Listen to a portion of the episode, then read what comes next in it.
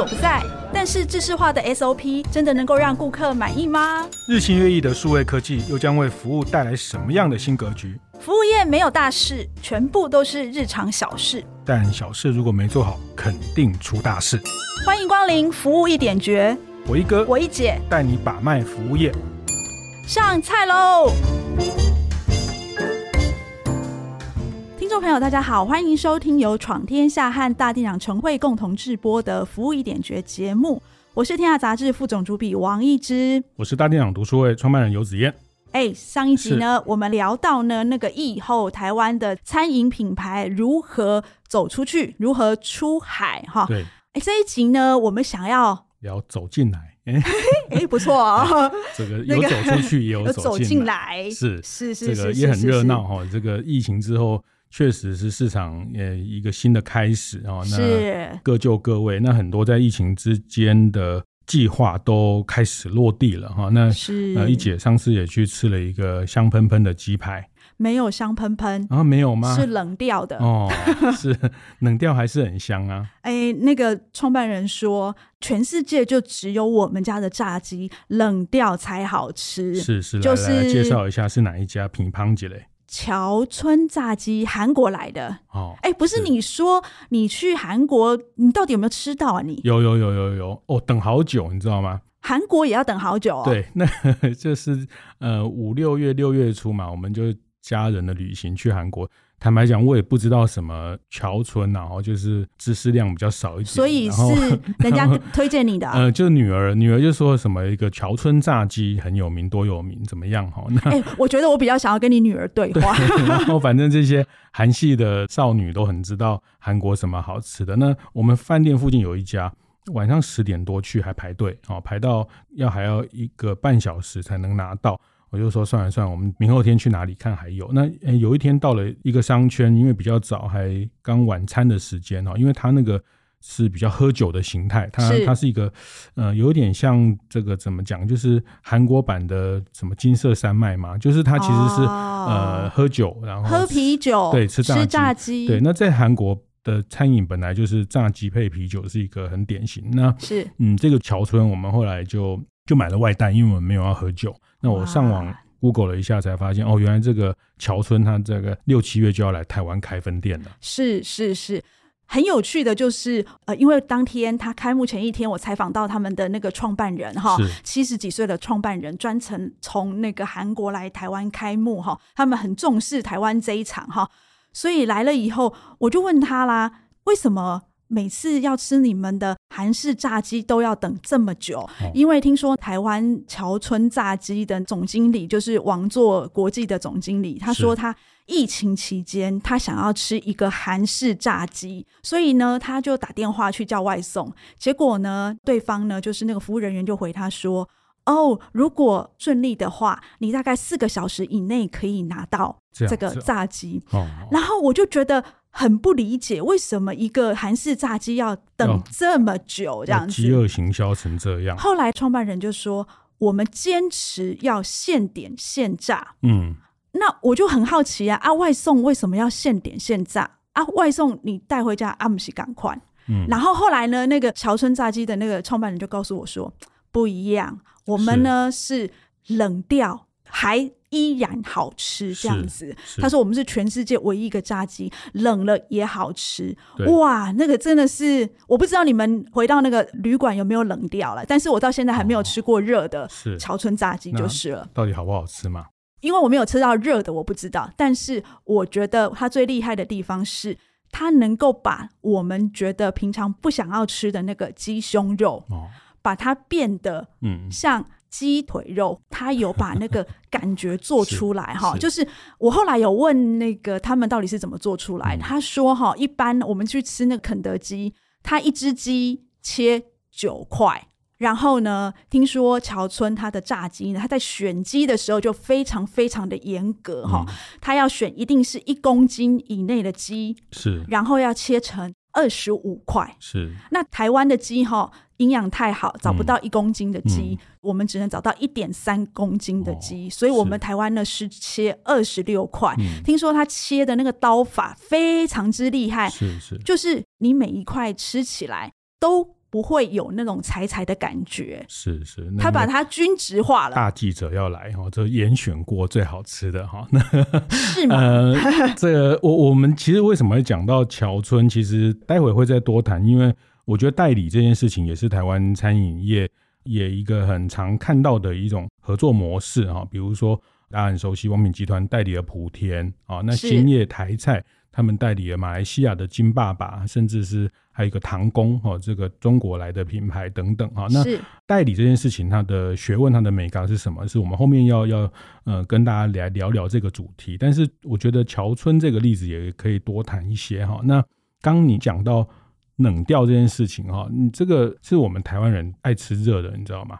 这个韩国人基本上吃冷食哈。那我的理解是这样哈，食物这件事情。天气冷的地方吃冷食，天气热的地方吃热食啊？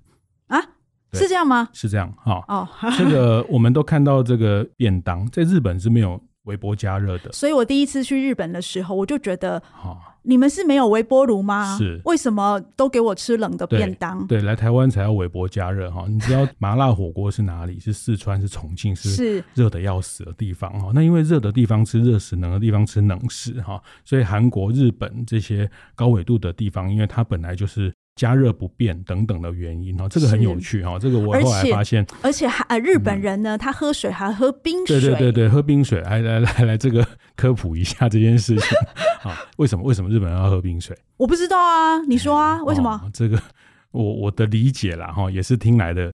大概是一种款待啦，这款待因为冰水才是款待，对对对，因为冰块取得不容易啊，所以在日本款待就提供冰水，它后来就变成一种款待的心意啊，这在日本是这样。所以，哎，子燕，我们今天给你的是 常温水哦，我们制作人没有款待，没有，我们我们在台湾是喝热茶，我们奉茶是要奉热茶，所以这个餐饮文化也很有趣。这个也是我觉得做代理，待会会聊到代理的成功，或是代理的在一个地方。把它放大，在地化，一个很特别的关键哈。跟我们上一集有约略也谈到，走出去你要理解在地文化，那特别是餐饮这件事情，文化这件事情就扮演很关键的角色哈。所以大家知道，炸鸡在韩国就像台湾的阿郎咸酥鸡一样哈，就是咸酥鸡啦。对对对对对对对。它如果可以在韩国卖成一个高度知名的、高度的品牌化，它一定有它的厉害。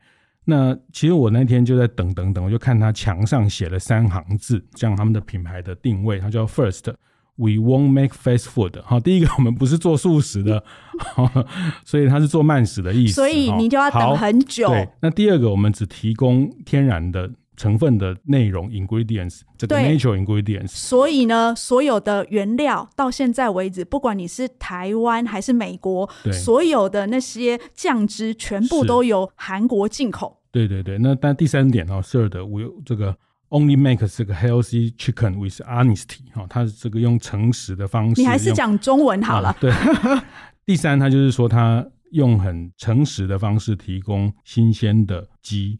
的这样的食材哈，那呃，所以它第一点就跟你讲，它不是素食啊，这个颠覆了大家对炸鸡这样的品类，它是一个 fast food 的概念啊。那当然回到他在在地的形态，我也去观察了一下，他们就是确实是一种餐酒，就是有。吃炸鸡、喝酒、聊天，一直喝酒，因为炸鸡要等很哈，还要等很久，对，所以他们也不会在乎等太久，因为先来就是先喝先喝啤酒，啤酒，然后等炸鸡上桌再继续再点啤酒，所以他那个营业形态。但我那天看在一姐的分享，其实他到台湾第一个点反而是选在板桥车站的美食街。是他选在那个三铁共构那个板桥车站的地下一楼，哦，你知道那个地方从早上六点开始到晚上十点到十一点，他的人流是川流不息的。是，嗯，那那我很好奇，他在台湾也卖啤酒吗？他在台湾也卖啤酒啊，是。其实最厉害的哈，我觉得这个真的要引进一个品牌，最厉害的是能够连那个文化一起把它塑造出来，这个是最厉害的这个代理品牌。是。他也希望能够行塑这样子，就是台湾人能够喝啤酒、吃炸鸡的文化。嗯。但是呢，你知道台湾人呢，我个人呐、啊，我个人，我先讲我个人，我个人通常是如果要吃咸酥鸡，通常我不会配啤酒哦，我会配珍珠奶茶。哦，哈配珍珠奶茶，或是手摇饮，你不是吗？没有没有没有。所以我就跟 六角，就是那个王座的母公司的老板，那个董事长说，我说哈。啤酒哈，你就看看就好了。你最好在这个桥村炸鸡的隔壁再开一家你们六角的珍珠奶茶，说不定生意会比那个啤酒还要好。真奶加鸡排。不是就是这样吗？台湾人的这个 set 哈，就是珍珠奶茶加上一个大鸡排，或是这个炸物的东西。是，而且呢，它的炸鸡真的非常的高刚，非常的高刚，说非常适合珍珠奶茶。好，是因为它真的是，我觉得我从来没看过人家这样弄鸡的，它要腌一次。炸两次，嗯、然后就是它腌的时候还要疏肥，是，然后要等几个小时。意思是说，如果你没有先腌，然后让它舒肥的话，其实如果你不够，要再去拿那个鸡都来不及哎。嗯、然后呢，你知道它最夸张的是，它一只鸡炸完两次之后，它要刷那个酱哈。刚刚不是说有那个酱汁吗？对，它有调配那个经典酱汁，它要刷七十五次。嗯，然后我那天遇到那个创办人。我就问他说：“你真的要刷七十五次哦？”他说：“对，就是七十五次。嗯”他说：“这个就是我们冷掉还好吃的关键。”是是。所以其实疫情的时候，韩式炸鸡已经台湾封过一轮了。就是尤其在疫情期间了，BBQ 啦、内内、哦、啦、起家鸡，对在疫情期间都卖得非常非常之好哈。嗯、所以。老实说，你不是三两三，就是不是那个韩式炸鸡前三名的哈。嗯、你想要在大家红过以后再来抢台湾这一块市场哈，其实老实说也没有那么容易啦。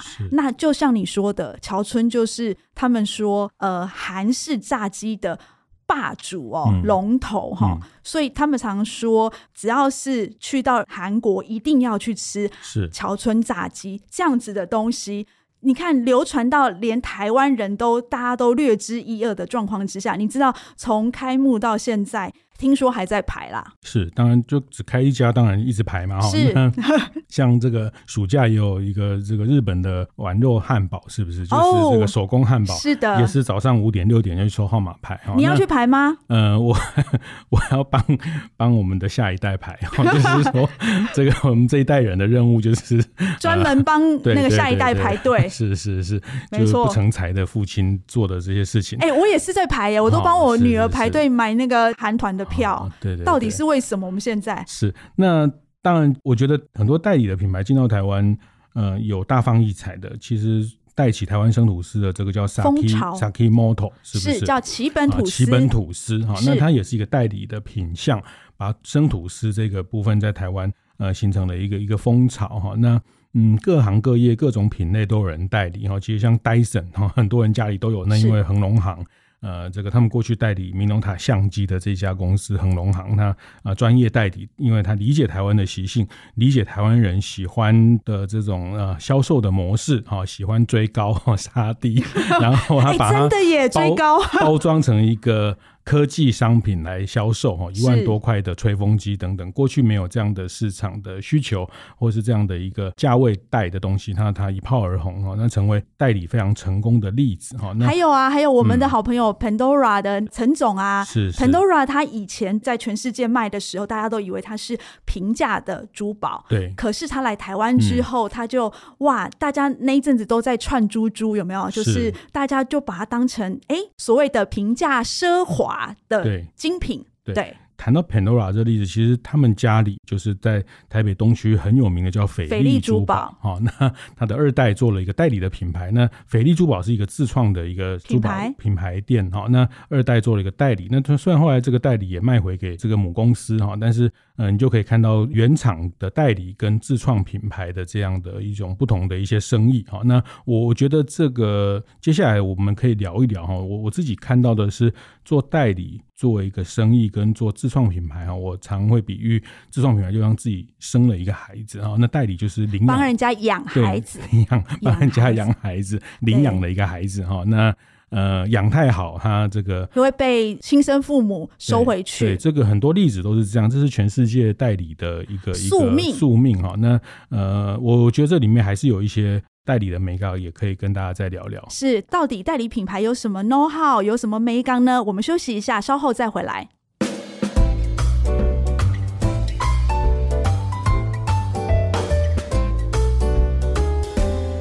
欢迎回来，服务一点绝的节目现场哦。刚刚我们谈到代理品牌哈，其实也是有 know how 的，虽然是帮人家养孩子哈。哎，我常常就是从这过去这几年来哈，我看了很多个养的孩子成才哈，成大器的哈，最后都被母公司收回去哈。譬如说，我最早看到的是 Coach，是再来呢 Pandora，刚刚我们在上一段节目提到的 Pandora，也就是卖回去给他的母公司哈。是。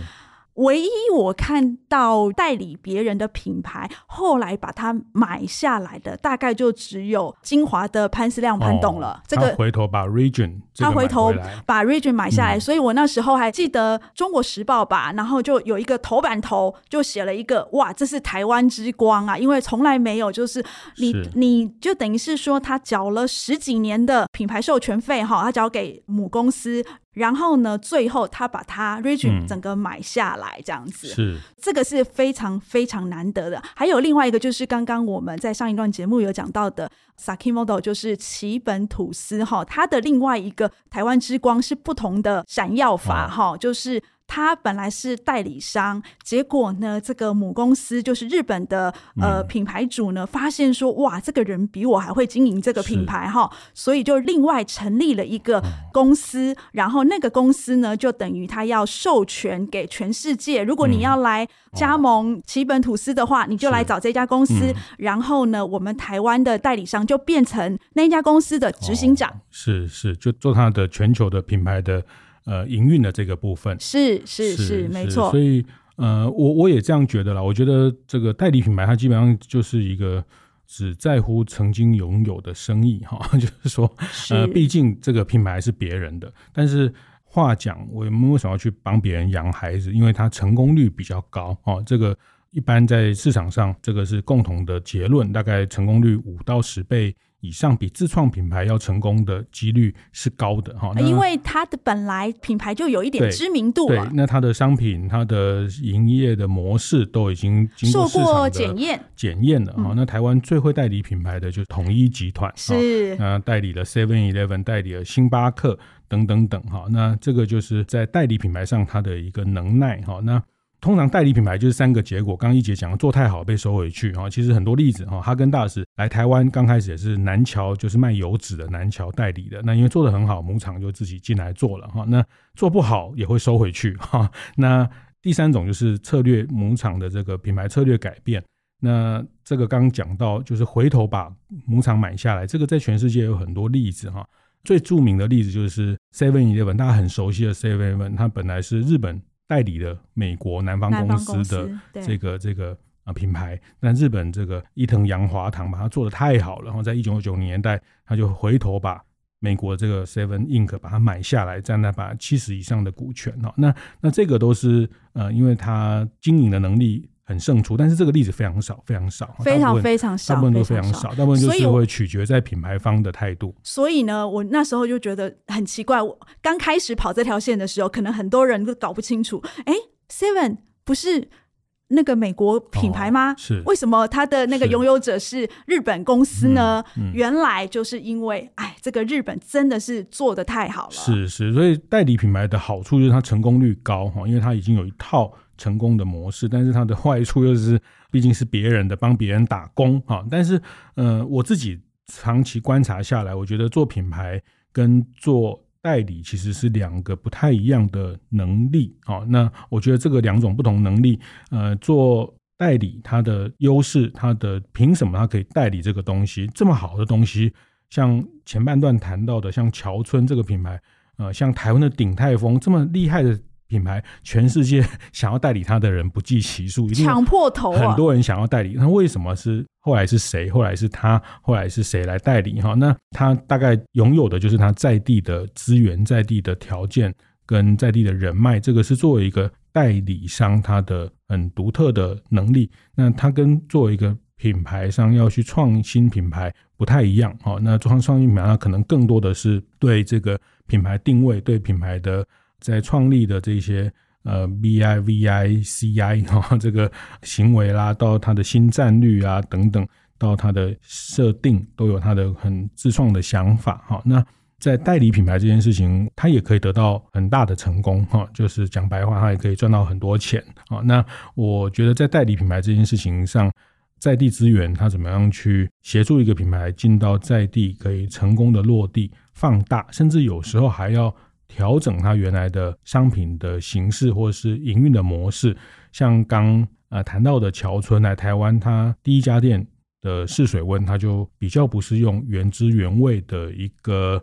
形式啊，我讲的是形式，但是它产品是原汁原味，它可能要适应台湾在吃炸鸡的这件事情上的需求，它选择一个捷运跟三铁共构的一个点，好，那它这个是它在地化的一些选择，没错没错，就是呃，其实老实说哈，我们很少大家一起在那边吃韩式炸鸡，因为通常他们里面都是论你要买一只鸡还是半只鸡的，对，那可是呢，台湾我们去肯德基点的是个人套餐，对不对？肯德基点的可能是，哎，我要一号餐，我要二号餐，所以呢，其实后来他们就做了一个调整，哈，就是桥村炸鸡，它在台湾的那个 menu 上面，其实有七个个人餐，这个是在全世界其他地方都没有的，然后特别为台湾这个市场发明的这个个人餐，所以呢，你可以到个人餐去点炸鸡汉堡。里面的那个炸鸡呢，就是桥村的炸鸡。哦。其实我听那个台湾的总经理说，他们为了要争取这个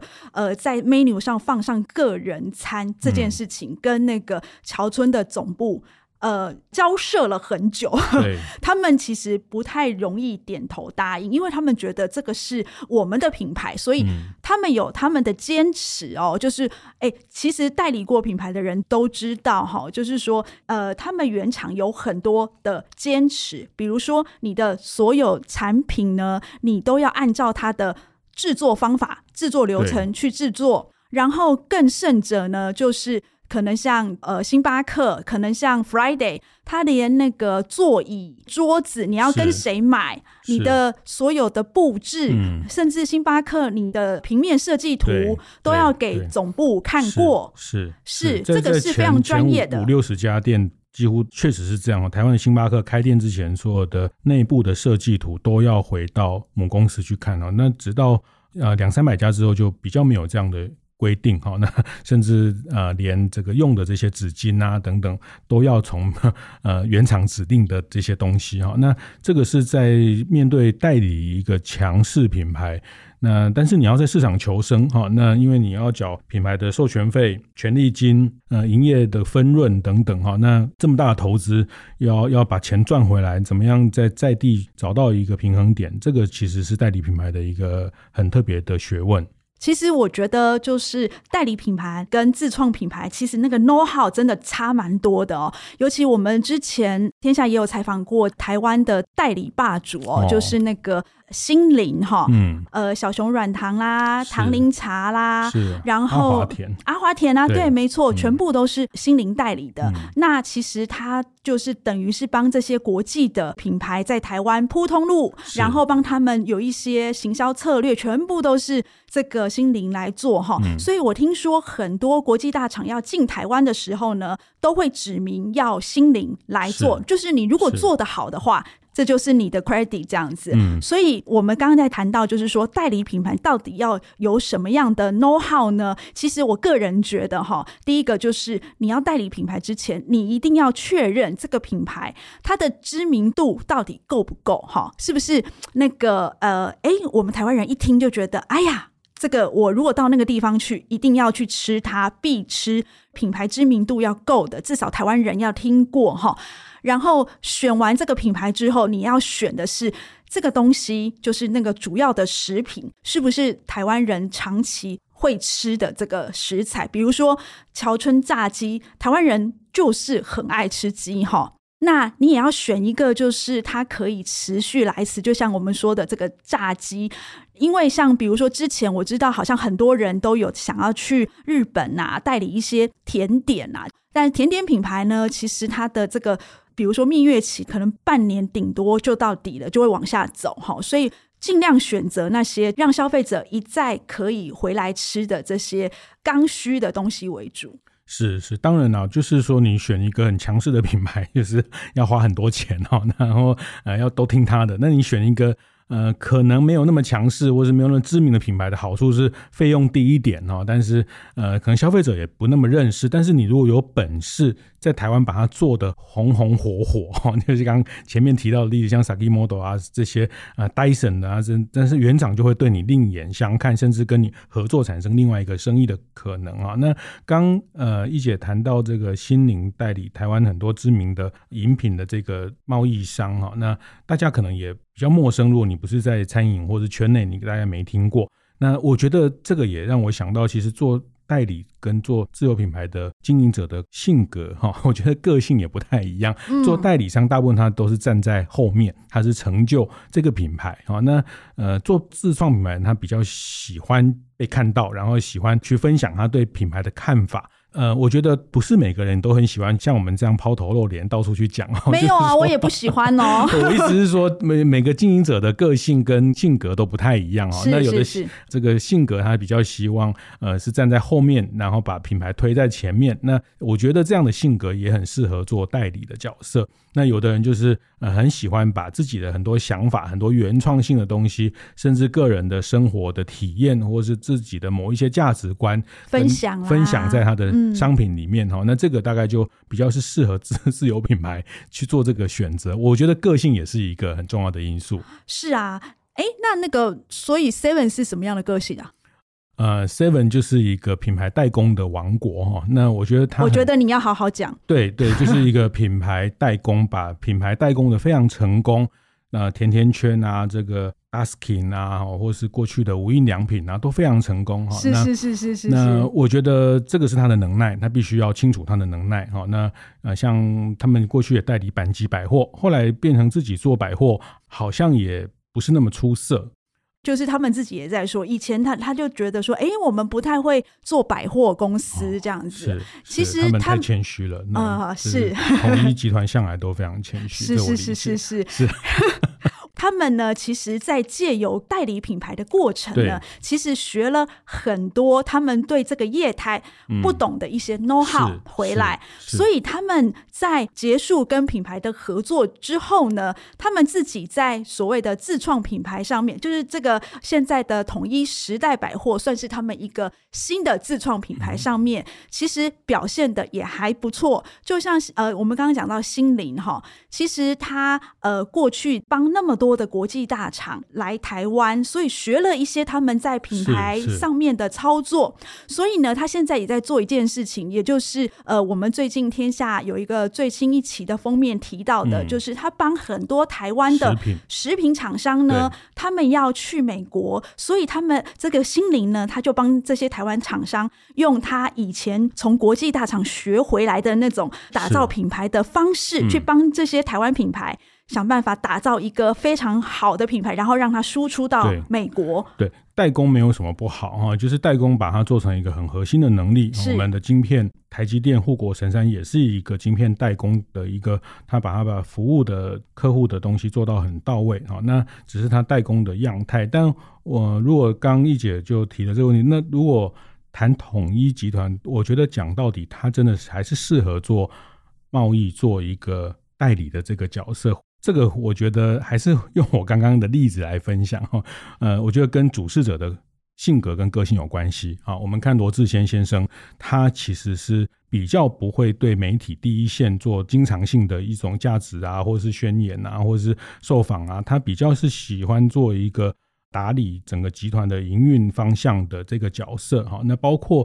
你去观察统一集团各个品牌的经理人，哈，其实也非常少对媒体有很直接的陈述他们的经营的品牌的一些定位、品牌的精神、品牌的价值的这些沟通，它是一个呃非常纪律严明的。军队，好，那那我觉得这个是他们的模式，所以他可以把代理品牌做得非常非常好。台湾的，我觉得你转的非常好。呃，是，我觉得这个还是要很诚实的回头看自己的性格，去看他们适合擅长的部分。那做自有品牌，跟做品牌代理，坦白讲，接下来也没有那么的明确的差异。刚刚我们谈到的这个桥村代理的六角集团，他们也输出茶太、日出茶太等等这些自创的品牌。那在这个品牌的国际交流里面，找到互相学习的空间哦。那这个作为你的手段，还是作为你的目的？我觉得大家在做品牌代理的时候，可能要去把这个事情想个清楚一点。这是我的一些建议吧。但我还是想要再补充一下，就是关于代理品牌，你到底要怎么做才会成功？哈，呃，很多人都希望能够到国外代理一个知名的品牌进来。但是，呃，我还是要提醒，就是说，主要的产品上面呢，我讲的是比较偏向于就是餐饮的部分哦。你在做主要的产品上面，还是要坚持你的原汁原味哈。就是说，呃，不要因为说我在台湾可以买到一些比较便宜的这个食材啦、原料啦，然后就呃希望能够降低成本，然后就不去跟原厂购买或是怎么样。因为其实像呃奇本吐司，它之所以能够在台湾经营得很成功，还有比如说我们讲看到的很多的餐饮代理品牌，他们之所以在台湾能够生存到现在，也都是因为他们非常坚持把这个原汁原味的产品带来台湾。那我觉得，呃，能够在地化这一块呢，你必须要想办法让你的体验要在地化，要随着台湾的这个消费模式呢做一些。调整，甚至做一些升级，不断的推陈出新，让消费者呢有新鲜感。所以，呃，我觉得其实，在代理品牌这一块呢，就是你要怎么样去做一些拿捏，就是在原汁原味上面，还有在地化的调整上面，其实也是一门非常大的学问。是，这个要去去摸索一下，去探索一下。那它确实是一个需要花一点学费去理解哈。那但我我也会特别提醒啊，我觉得这这牵涉到代理，它还是有很重要的法务的关系，要去跟既有品牌原厂谈法务的这个部分哈。那呃，这个也是确保我们在把别人品牌经营成功，或者是把别人品牌呃从我们的资源把它放大，得到该有的一些一些回报的这件事情啊。那呃，这个法务的部分也是在战略上、在策略上要去思考。那确实，我觉得代理这个是个很深刻的题目，也是很深刻的议题。它确实是一个能让你在市场的胜率比较高的一个方法，哈，一个一个入场的方法。那入场之后，你可以玩出什么样的可能？其实也有很多不同的，呃，目前可以看到的一些结果可以去借鉴，哦。那那我觉得这是一个很好的一个入场的一个方式。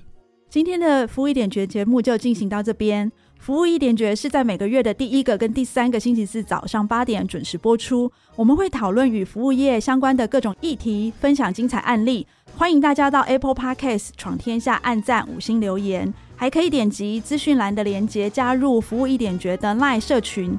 我是王一之，我是游子燕。服务一点觉，我们下次见。